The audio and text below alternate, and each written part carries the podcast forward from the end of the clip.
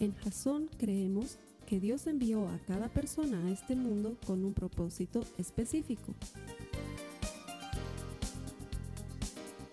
Nuestra misión es ayudarte a que tengas una relación personal con Jesús y a través de ella encuentres ese propósito para tu vida.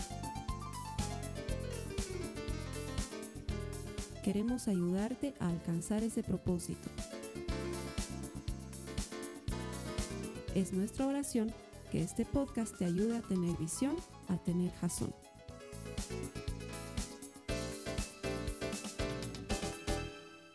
Hoy vamos a comenzar una nueva serie. Esta serie se llama El otro lado.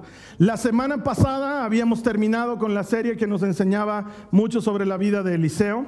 Ahora vamos a entrar un poquito más denso todavía, porque la palabra de Dios nos va a descubrir cosas maravillosas que hay del otro lado. Y cuando te estoy hablando del otro lado, a lo que quiero llegar es a que tú y yo comprendamos que hay un mundo sobrenatural al que tú y yo tenemos acceso, pero que rara vez lo podemos ver o lo podemos notar porque vivimos en un mundo muy natural. Pero notar que, de hecho, ahora está muy de moda y es muy frecuente que veamos en series en televisión o que veamos en publicaciones de internet cosas en las que nos hablan de esas dimensiones alternativas. Está muy en boga. Hay mucha gente que cree en esas teorías de los multiversos y dimensiones alternativas. De hecho, unos meses atrás, eh, por ver lo que, lo que mi hija iba a ver, mi esposa y yo, decidimos acompañarla a ver una serie que se llama Stranger Things. Ay, pastor, los cristianos no deberíamos ver Stranger Things. Oren por mí, he visto. ¿Sí? He visto porque quiero ver qué, qué, va a ver mi hija. Quiero poderle explicar si eso está bien o está mal y ayudarle a entender muchas cosas. Y bueno, eh, esta serie obviamente es distinta porque trata de... Hay otro lado, pero ese otro lado es feísimo, es un lado terrorífico. Tú te vas al otro lado y hay monstruos y cosas horribles. Yo no te estoy hablando de ese otro lado. Yo te estoy hablando de ese otro lado que la Biblia nos habla. Porque la Biblia nos habla claramente de que hay un lado sobrenatural y lo habla de una forma tan normal que nos da a entender que todos tenemos acceso a eso en cualquier momento. Lo que pasa es que tú y yo vivimos una vida muy natural. Entre pagar la siguiente cuota del banco y cubrir la pensión de tus hijos en el colegio y tener que ir al médico y hacerte un análisis y a veces el análisis te muestra que estás enfermo de algo, entonces iniciar un tratamiento. Y entre cuotas y pensiones y análisis y enfermedades, la vida se mueve de manera muy normal y rutinaria. Pero la Biblia nos está hablando de otra cosa, nos está hablando de que hay un mundo sobrenatural. De hecho, acompáñame por favor en tu Biblia a 2 de Corintios en el capítulo 12, los versos 1 al 4. Mira lo que nos está diciendo Pablo y quiero que prestes atención. Dice, mi jactancia no servirá de nada. Sin embargo, debo seguir adelante. A mi pesar, contaré acerca de visiones y revelaciones que provienen del Señor. Hace 14 años fui llevado hasta el tercer cielo. Si fue en mi cuerpo o fuera de mi cuerpo, no lo sé. Solo Dios lo sabe. Es cierto, solo Dios sabe si estaba yo en mi cuerpo o fuera del cuerpo, pero sí sé que fui llevado al paraíso y que oí cosas tan increíbles que no pueden expresarse con palabras, cosas que ningún humano, a ningún humano se le permiten contar. Aquí no nos está hablando de ir al mercado, nos está hablando de algo evidentemente sobrenatural. Pero tú y yo estamos tan acostumbrados a este mundo natural que probablemente nos estamos perdiendo de algo muy bueno para nuestras vidas. Y el hecho de que no lo veamos no significa que no esté ahí. Porque hay cientos de miles de cosas que no vemos, pero están ahí.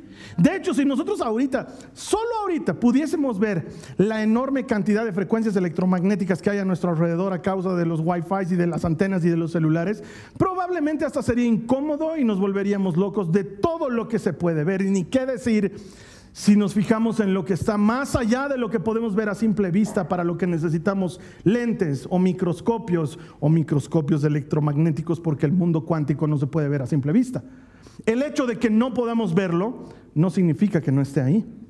Y ahorita Pablo acaba de hablarnos de algo extremadamente sobrenatural, como si se pudiese ver así a simple vista. Muy probablemente porque tiene razón, muy probablemente porque existe. De hecho, es el mismo Pablo el que nos dice, nuestra lucha no es contra carne ni sangre, es contra huestes, principados y potestades de maldad que gobiernan en las regiones celestes. Alguien explíqueme dónde queda eso. ¿En qué movilidad vas a las regiones celestes? Está hablando de algo sobrenatural.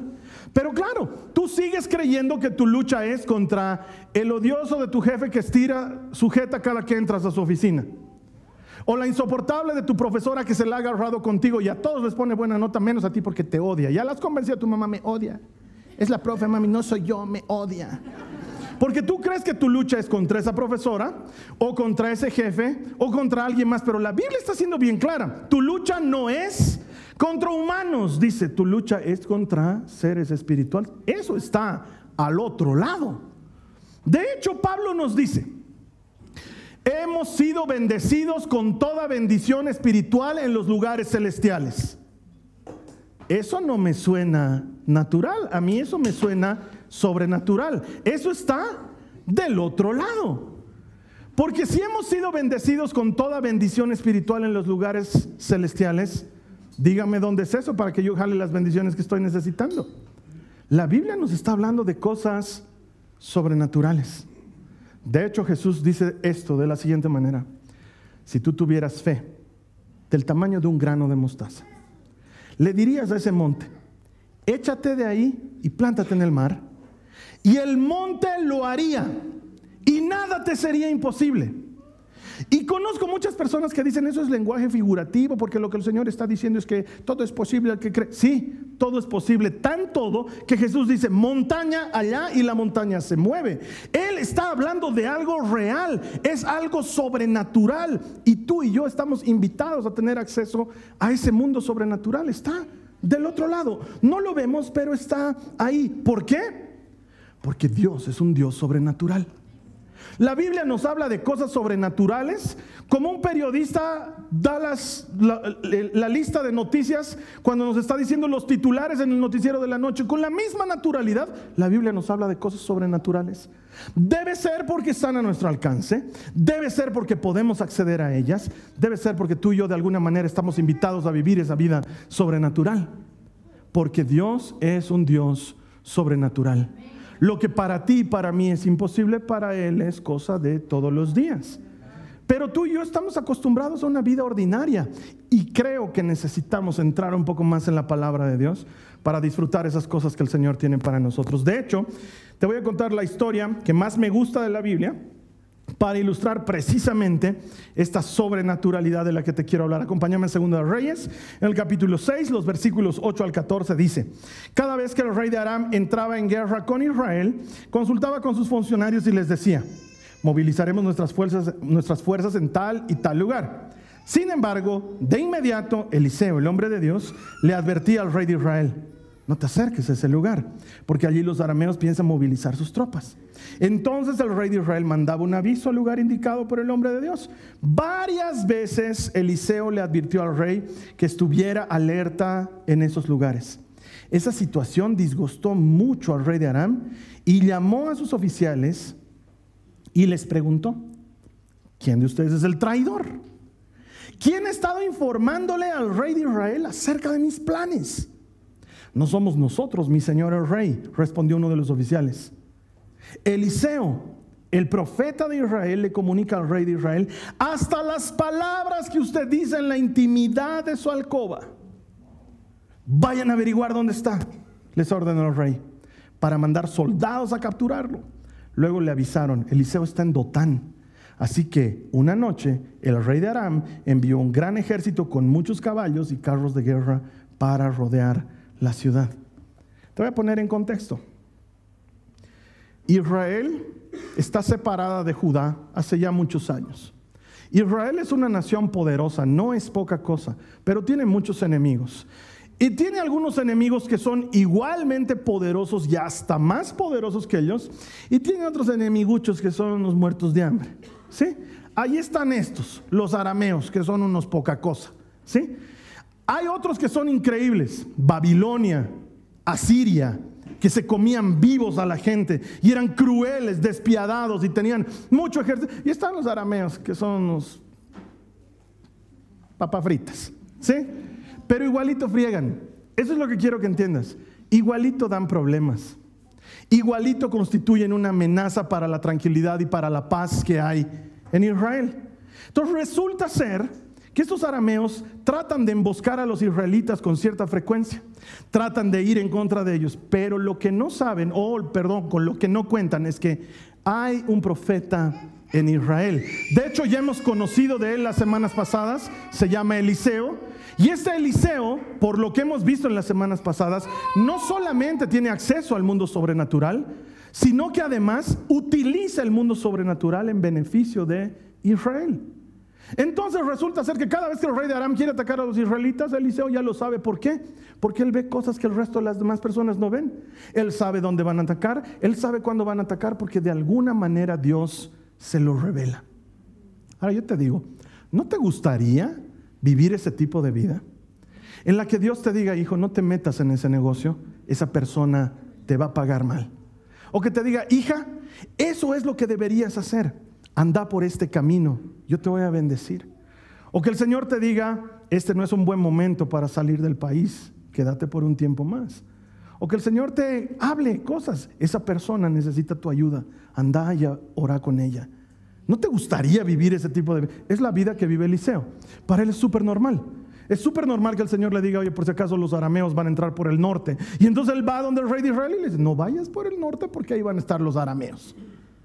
Y entonces el rey de Aram se entera de esto. Ahora, un poco baboso el rey de Aram. Creo que en México eso es mala palabra. Disculpe, oren por mí, mexicanos. Porque yo digo, si el rey de Aram está escuchando que hay un profeta que puede anticiparse a sus acciones, ¿qué le hace pensar que lo puede detener? Vayan y rodeenlo. El profeta se va a enterar. No es como que, ay, habían venido por mí, qué grave. O sea, él sabe todas estas cosas con anticipación, pero ¿sabes qué? El rey de Aram aún así le manda un ejército. Y sin embargo, esto va a servir para desencadenar una de las historias más sobrenaturales que conozco en las escrituras. Lo increíble del asunto, lo que quiero que tú y yo rescatemos es que aunque estamos invitados a vivir en esta vida sobrenatural, vivir una vida sobrenatural no significa que no vayamos a tener problemas y dificultades. Los problemas y las dificultades son parte de la vida de todas las personas. De hecho, mira lo que dice la palabra del Señor en el verso a continuación, en Segunda de Reyes 6, en el verso 15 dice, al día siguiente, cuando el sirviente del hombre de Dios se levantó temprano y salió, había tropas, caballos y carros de guerra por todos lados. Oh Señor, ¿qué vamos a hacer ahora? Gritó el joven a Eliseo. ¿Por qué? Porque es obvio, a ver tú, sal, estar saliendo de tu casa y que encuentres todo el ejército de Corea del Norte apuntando hacia tu casa con aviones y con tanques y con militares. Obviamente tú también te asustarías. Te asustas cuando la casera del frente viene a cobrarte lo que le has comprado y no le has pagado. Imagínate si ves al, ejército de Corea del Norte. Oye, estos están enfrentando un nivel grave contra Eliseo y contra su criado. Y su criado, él no ve el mundo sobrenatural. Él ve lo que está pasando en lo natural. Y en lo natural, ¿cuántas veces te ha pasado que los problemas vienen a tocar tu puerta? Tú no los buscaste. Ellos vienen a ti. Tú estabas viviendo tu vida tranquila o tranquilo y de pronto una enfermedad que no esperabas, un pariente que te necesita y que tú no sabías que ibas a tener que ayudar en ese momento, un problema en la oficina que luego se vuelve tu responsabilidad y tienes que cargarla por mucho tiempo.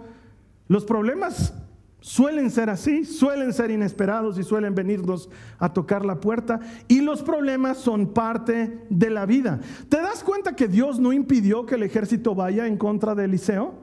Porque Dios, a Dios no le costaba nada decir un ratito, no te metas con mi profeta. Él todavía tiene que avisarle al rey de Israel muchas cosas que yo le voy a contar.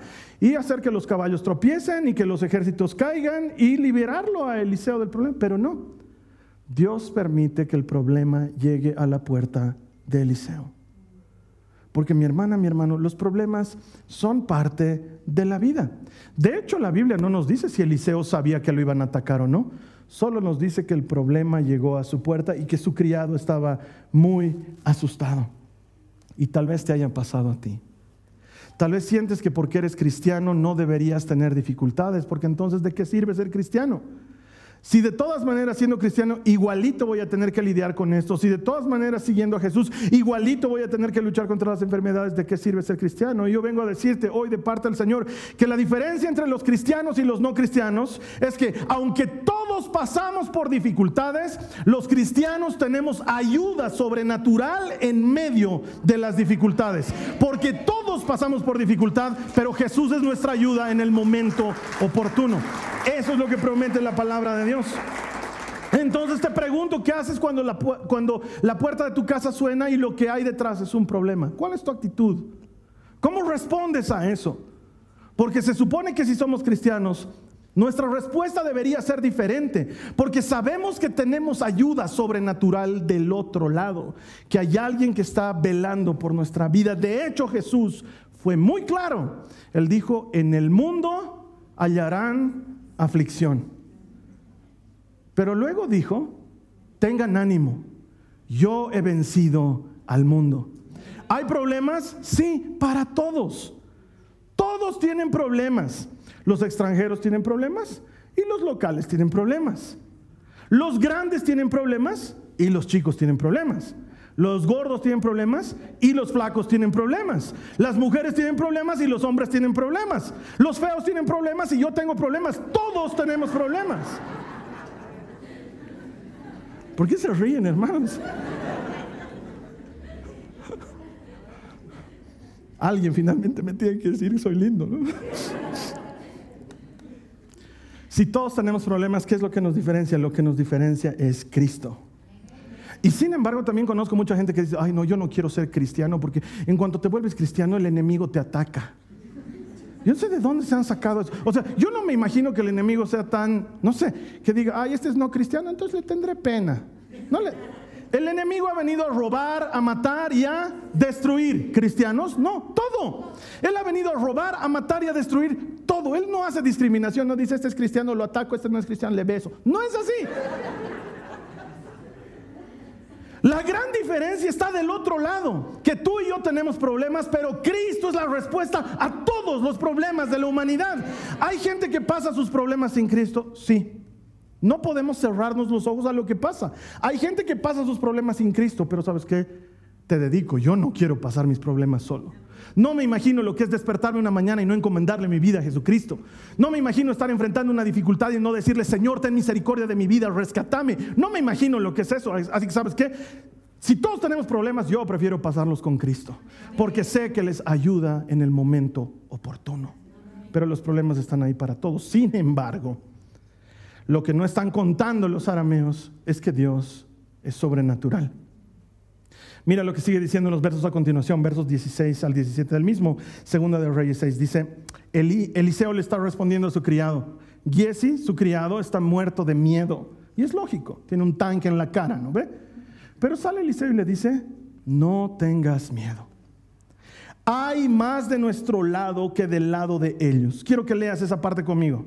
Hay más de nuestro lado que del lado de... No, quiero que lo leas bien. Hay más de nuestro lado que del lado de... No, no, no, no, no. Quiero que lo leas como quien lo cree. Hay más de nuestro lado que del lado de ellos. Entonces Eliseo oró.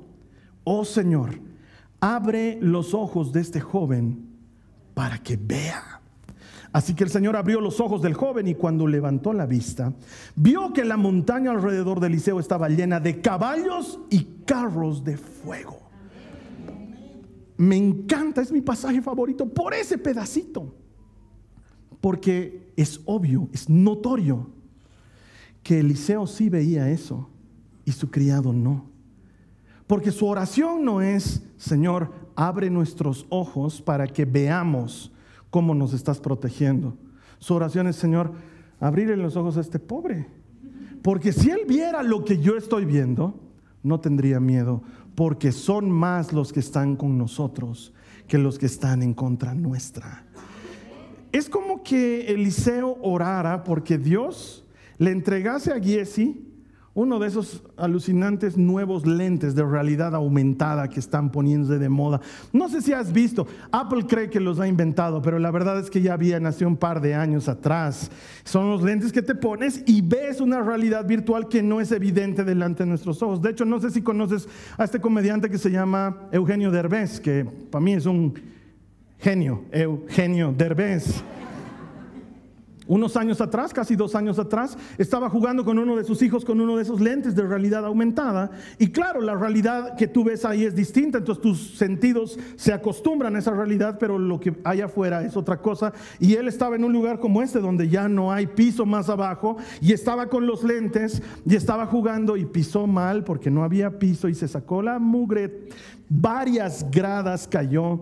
El pobre hombre ha estado al borde de la muerte. Le han tenido que poner no sé cuántos clavos para reconstruir las múltiples fracturas que se ha hecho en el cuerpo. Realmente ha sido un proceso dolorosísimo salir adelante de eso. Y bueno, ahora ya está bien, pero ha sido por estar utilizando esos lentes de realidad aumentada de una manera eh, poco cuidadosa, digamos. ¿sí? De hecho, los de Apple han sacado recién unos lentes que van a estar a la venta en poco tiempo, que tú te los pones y por lo que muestran en los videos es, alucinante. Es como volverte Iron Man. ¿Has visto las películas de Robert Downey Jr. cuando es Tony Stark? Que tiene una computadora que la maneja así con pantallitas.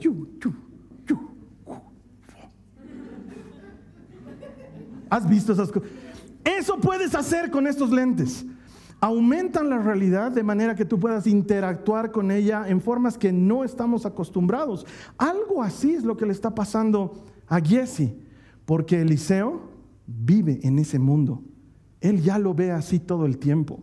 Para Jesse es nuevo, para Jesse es, wow, las montañas alrededor de nosotros están rodeadas de caballos y carros de fuego y obviamente son más los que están cuidándonos, son más los que están a nuestro favor. Y eso es lo que tú y yo deberíamos observar todo el tiempo y entender. Son más los que están de nuestro lado que los que están en contra nuestra. Porque Dios ha prometido, no te dejaré ni te abandonaré, estaré contigo todos los días hasta el fin del mundo. Él es el guardián, Él es nuestro protector. Obviamente son más los que están a nuestro favor que los que están en nuestra nuestra contra. Jesse no lo puede ver y tú y yo tampoco. Por eso cuando el problema toca nuestra puerta nos amargamos, lloramos, reclamamos, Dios, ¿por qué permites esto para mí? Porque no estás viendo la realidad aumentada. Tú y yo necesitamos mirar al otro lado. ¿Por qué? Porque Dios es sobrenatural y todo lo que Él hace es sobrenatural. La buena noticia es que tú y yo estamos invitados y tenemos acceso al otro lado. Que lo único que necesitamos es creerle al Señor y Él nos da acceso al otro lado. Mira lo que dice la palabra de Dios en Romanos 8:31. Dice, ¿qué podemos decir acerca de cosas tan maravillosas como estas? Si Dios está a favor de nosotros, ¿Quién podrá ponerse en nuestra contra? ¿Cuántos dicen amén a esa palabra? Si Dios está por nosotros, ¿quién podrá ponerse en nuestra contra? Dios es sobrenatural y pelea tus batallas en este mundo natural. Puede ser que no lo veas, puede ser que no te estés dando cuenta, pero en el otro lado, Él está peleando a tu favor. Tú puedes estar segura, puedes estar seguro que el campeón temible ha decidido bendecir tu vida y que le está guardando y le está protegiendo. Si tú caminas en su palabra, si tú eres fiel a lo que Él enseña, la palabra del Señor promete, no te dejaré y no te abandonaré. Son más los que están de nuestro lado que los que están en contra nuestra. El asunto es de qué lado estás tú. Para mí el objetivo de esta serie es abrirnos a lo sobrenatural. Es que estemos no solamente convencidos, sino practicando esa sobrenaturalidad. Quiero que cuando tu hijo llegue del colegio desanimado porque le están haciendo bullying, tú y él se sienten a orar por esa situación y Dios la transforme. Quiero que cuando estés angustiada o angustiado porque te han dado un diagnóstico que no querías o porque te han dado una noticia que es desfavorable en la oficina, puedas tomar las armas espirituales y entrar en el mundo sobrenatural y creer que Dios por nosotros es más grande que cualquier cosa en la vida en lugar de hacer lo que hacemos habitualmente de desmoronarnos y caernos. Necesitamos con urgencia entrar en ese mundo sobrenatural. ¿Alguna vez has considerado cuando, cuando en la bendición final les pido que se pongan de pie y que extiendan sus manos? Yo pronuncio una bendición sobre ustedes. Y en la última parte de la bendición, siempre o casi siempre les digo que el Señor permita que tú puedas experimentar la presencia de tu Dios que camina a tu lado como un campeón temible. Eso no me he inventado, eso está en Jeremías, en el capítulo 22. Eh, la pregunta para ti es, ¿puedes ver al campeón temible? ¿Lo ves caminando a tu lado? Porque está ahí. Puede ser que no lo veas, pero el campeón temible está ahí. Y quizás alguien me diga, ¿es nuestro ángel de la guarda, Carlos Alberto? No. Es mejor que el ángel de la guarda. ¿Por qué? ¿Quién necesita un ángel de la guarda? Cuando el mismo Espíritu Santo que levantó a Cristo de entre los muertos está caminando en ti y alrededor de ti para protegerte. Él es tu guardián, Él es Emanuel, es Dios con nosotros. Es mejor que cualquier ángel de la guarda. Él nos está protegiendo, nos está cuidando. Con razón la palabra del Señor dice, si tú estás conmigo, no temeré mal alguno. El Señor es nuestro guardián. ¿Estás de su lado? Porque ese es el asunto. Porque Dios no se va a poner de tu lado, debo decírtelo. Porque generalmente nosotros somos los buenos en la historia. Pero Dios no se pone del lado de nadie. Somos nosotros los que tenemos que ponernos de su lado. Porque no existe tal cosa como relación con Dios a mi manera. Hay mucha gente que dice, ah, yo me relaciono con el flaco a mi manera. ¿Qué flaco? ¿De qué flaco estás hablando? Con el gran jefe. ¿Qué gran jefe? Con el tipo de allá arriba. ¿Qué tipo de allá arriba? El arquitecto del universo. Te voy a dar tu gran arquitecto del universo. ¿Quién te crees para hablar con tal nivel de falta de respeto del rey de reyes y señor de señores, del vencedor de la muerte y el pecado? Él es Dios. Ni siquiera sabemos con quién estamos lidiando cuando estamos hablando de Él. Es más grande de lo que tú y yo podemos pensar. Es más bueno de lo que tú y yo podemos describir. Y su ayuda es más abundante que nuestra necesidad. Él es el Dios Todopoderoso. Él no se pone del lado de nadie. Yo me pongo de su lado. Y cuando yo me pongo de su lado, si Dios es por nosotros, ¿quién contra nosotros? Somos tú y yo los que tenemos que alinearnos con Él. Y entonces vamos a poder pelear la batalla a la manera que Él la pelea. Mira lo que dice el mismo capítulo 6 de Segunda de Reyes, en los versos 18 al 23, dice, cuando el ejército arameo, no te olvides que los arameos no están viendo los carros de fuego, ellos no ven nada de eso. Cuando el ejército arameo avanzó hacia él, Eliseo rogó, oh Señor, haz que ellos queden ciegos. Entonces el Señor los hirió con ceguera, tal como Eliseo había pedido.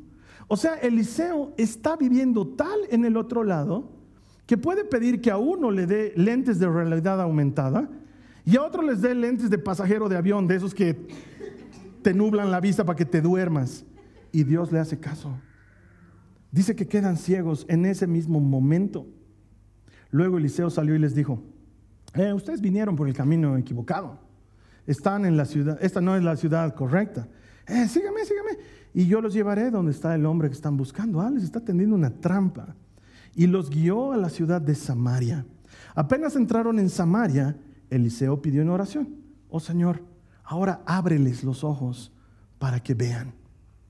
Entonces el Señor les abrió los ojos y se dieron cuenta que estaban en el centro de la ciudad de Samaria. Cuando el rey de Israel los vio, gritó, le gritó a Eliseo, ¿los mato, Padre mío? ¿Los mato? Claro que no contestó Eliseo. ¿Acaso matamos a los prisioneros de guerra? Dales de comer y de beber y mándalos de regreso a su casa con su amo. Entonces el rey hizo un gran banquete para ellos y luego los mandó de regreso a su amo. Después de este incidente, los saqueadores arameos se mantuvieron lejos de la tierra de Israel. Los problemas se mantuvieron lejos de la tierra de Israel porque pelearon con armas que no son naturales, con armas que son espirituales. Es increíble lo que sucede, tal vez no lo entiendes mucho porque no tienes el contexto, yo te lo doy. Samaria es la capital de Israel. Entonces, el mayor ejército de Israel, adivina dónde está. Pues en Samaria. Los arameos de creer que estaban yendo a romperle el alma al profeta, se encuentran con que los que van a ser rotos son ellos. De hecho, el rey de Israel, cuando los ve ahí, le dice a Eliseo, paren, los rompo, los rompo, padre. Porque ya les he dicho, los autores de la Biblia son bien polite y escriben bien lindo, pero yo no soy polite, les estoy traduciendo la versión Carlos Alberto 2023 de las Sagradas Escrituras. Le rompo, Padre mío, le rompo el alma. ¿Y, qué le dice Eliseo? ¿Acaso rompemos? ¿Qué pasa pues, Ducal? ¿Qué pasa pues, mi brócoli? ¿Acaso eso es lo que hacemos con los enemigos? ¿Acaso eso es lo que hacemos con los enemigos? No, nosotros somos cristianos. Nosotros operamos con armas espirituales. Nuestras armas son otras. Así que prepararles unas salchipapas, darles jugo de tumbo y mandarlos a su casa. Porque sabes qué, mi hermana, mi hermano, si tú y yo tenemos acceso al otro lado, a ese mundo sobrenatural, también tenemos acceso a poderosas armas espirituales, que todas ellas son sobrenaturales, como por ejemplo esta arma que me encanta. Mía es la venganza, dice el Señor, yo daré a cada quien según le corresponda. Esa es un arma poderosísima. Y debo aclararte, si tú vas a decidirte utilizar esa arma, tienes que entender cómo funciona esa arma. Porque el Señor dice, mía es la venganza. Si la venganza es del Señor, entonces ya no es tuya. Pero si tú decides tomar la venganza, entonces ya no es del Señor. O la venganza es del Señor y tú se lo dejas a Él, o la venganza es tuya y resuélvetelas tú. Muchos de nosotros, si no todos, en algún momento hemos sentido deseos de vengarnos de esa persona miserable que nos ha hecho la vida añicos y quisiéramos que pase lo mismo que nosotros hemos pasado por tres. Me imagino que estoy hablando con humanos normales. Entonces, tienes la posibilidad de hacerlo tú o de dejarle la justicia al Señor de los ejércitos. Que según leo en la palabra de Dios, Él es poderoso en batalla. Entonces también conozco gente que ora y dice, Padre, tu palabra dice que tuya es la venganza. Entonces oro, Padre, para que me vengues de mis enemigos y hagas que parezca accidente en el nombre de Jesús. Porque probablemente esa persona piensa como piensa el profeta Jonás, que dice, ah, lo que pasa es que yo sé cómo es Dios, es grande y misericordioso, rico en perdón y en amor, y entonces le va a estar perdonando. Tú deja que Él trate la vida de los demás. No tomes la venganza en tus manos. Las verdaderas armas espirituales consisten, en que le dejemos al Dios de los ejércitos el fragor de la batalla. Suya es la venganza. Él dará a cada quien según corresponda. Es el mismo Señor que nos dice, no devuelvan mal por mal, sino que devuelvan bien por mal. Ahora, quiero aclarar, a menos que estés viviendo en una situación de violencia intrafamiliar, si es un tema de violencia intrafamiliar, anda a denunciar al violento a las autoridades. No, por ser cristianos no tenemos por qué tolerar ningún tipo de violencia. Pero luego fuera de temas de violencia, ora por los que te persiguen y bendecía a los que te maldicen y haz el bien a los que procuran tu mal. Porque sabes qué? El Señor dice, ¿qué ganas amando a los que te aman? Monumento te haremos. Desfile haremos para vos. Nombraremos un día en tu honor. ¿Qué tiene de extraordinario? Dice Jesús. Si hasta los malos aman a los que los aman, si no mira al guasón, está enamorado de Harley Quinn. No tiene sentido tú haz algo diferente, sé hijo de tu padre, dice Jesús. Ora por los que te maldicen, bendecí a los que te persiguen, sé bueno con los que te hacen mal. Así vas a acumular brasas sobre su cabeza. Devolvé bien por mal. Los cristianos peleamos las batallas de una manera diferente porque del otro lado las cosas son al revés. Entonces oramos a los que nos persiguen o por los que nos persiguen, persiguen bendecimos a los que nos maldicen. No me malentiendas, yo sé que es bien difícil. Ha habido ahí un par que yo hubiese querido que les pase algo. Y un día estaba hablando con el Señor y le digo, Señor, no puedo perdonar, es duro, porque me han hecho mucho daño. Quisiera que sufran los desgraciados. Y el Señor me decía, ora por ellos. Entonces yo le decía, Señor, Tú ya sabes lo que ellos necesitan. ¿Para qué quieres que ore? Dales nomás. ¿Para qué me haces? Y me dijo esto que te puede servir a ti. ¿Te has puesto a pensar que nadie nunca ora por ellos? Nadie nunca ora por ellos. Es decir, ponte a pensar en esto. Esa persona que te ha hecho daño, esa persona que te ha lastimado, esa persona que te ha traicionado, te ha herido, no tiene quien vaya al Señor para interceder por esa persona y decirle, Señor, no tengas en cuenta sus faltas. Nadie lo hace. Y tú dices, bien hecho, maldito, que sufra, que muera. Pero también el mismo, el mismo Señor es el que dice que al que mucho se le perdona, mucho amor demuestra. Y no sé cuánto te haya perdonado a ti el Señor, pero yo sé cuánto me ha perdonado a mí. Necesitamos entender que nuestras armas son sobrenaturales. Y entonces darnos vuelta al otro lado y decir, Señor, bendecí a esta persona que me ha hecho daño. Es que no puedo, Carlos Alberto, yo tampoco, pero el Espíritu todo lo puede. Abrázate de Él, pelea tus batallas de una manera sobrenatural. Después de todo es Jesús el que dice, hagan por los demás como quisieran que hagan por ustedes. Esto es la ley y los profetas, dice Jesús. En lenguaje castellano actual es tratar a los demás como quieres que te traten. Ese es el resumen de la Biblia. Esas son nuestras armas.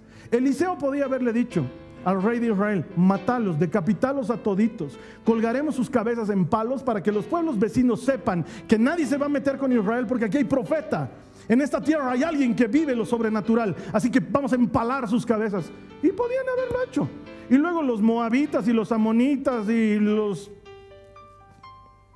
torititas hubieran dicho, oh, no hay que ir en Israel, te cortan la cabeza, te empalan. Pero no, nuestras armas son diferentes. Nosotros peleamos la batalla de una manera diferente. Y hermana, hermano, sabe elegir qué batallas hay que pelear y qué batallas no hay que pelear. Esa no era una batalla que Eliseo tenía que pelear. No valía la pena que corra sangre ese día. Fue lo suficientemente sabio como para decir, hazle salchipapas y mandarlos a su casa. Esa no es una batalla que deba desgastar a nuestro ejército. A veces tú y yo estamos perdiendo nuestras energías, nuestro tiempo precioso de vida en estar peleando batallas que no deberíamos pelear. ¿Qué tal si le dejas la venganza al Señor? ¿Qué tal si devuelves bien por mal? ¿Qué tal si haces por los demás como quisieras que hagan contigo? Esas son nuestras armas. Cierro con esto. Mira lo que dice 2 Corintios en el capítulo 10, los versos 3 al 4. Dice, somos humanos pero no luchamos como hacen los humanos. Usamos las armas poderosas de Dios, no las del mundo, para derribar las fortalezas del razonamiento humano y para destruir argumentos falsos. Nuestras armas son poderosas, pero no son como las del mundo. Tal vez lo que necesitas es la siguiente vez que tu hija o tu hijo vuelva a casa diciendo me están haciendo bullying en el colegio, le enseñes a entrar al otro lado y le digas, hijito, hijita, oraremos por ese que te está haciendo bullying. Y entren al otro lado y le digan, Señor, ten misericordia de ese niño, de esa niña. Mostrale tu amor, abrile los ojos, ayúdale a entender que también le amas. Y a mi hijo, a mi hija, hazla fuerte, que aguante y salga adelante. Porque huyendo de los problemas no es que se vencen, sino haciéndoles frente. Y Señor, acompáñale como un campeón temible y le enseñas a vivir al otro lado. Y cuando a ti te toque que el problema ha venido hasta la puerta de tu casa a buscarte, tú puedas entrar en el otro lado y ver que son más los que están a favor tuyo que los que están en tu contra. Y utilizar tus armas espirituales y decirle, Señor, ellos han venido contra mí con cartas notariadas y con amenazas, pero yo voy con el Señor de los ejércitos. Porque sabes qué? La Biblia dice, Egipto se gloria de sus caballos y de sus jinetes, pero nosotros nos gloriamos del Señor de los ejércitos, que es poderoso en batalla. Tú puedes elegir en qué lado de la vida vives. Las próximas cuatro semanas las vamos a dedicar a esto.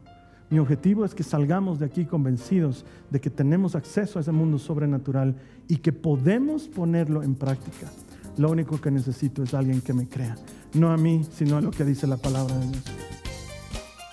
Esta ha sido una producción de Jason Cristianos con Propósito. Para mayor información sobre nuestra iglesia o sobre el propósito de Dios para tu vida, visita nuestro sitio web www.jason.info. Allí encontrarás muchos recursos para animarte en tu relación con Dios, enseñanzas, nuestro blog, prédicas y mucho más. Te lo deletreamos www www.jazon.info. También puedes visitarnos en nuestro sitio en Facebook www.facebook.com barra Que Dios te bendiga abundantemente. Muchas gracias.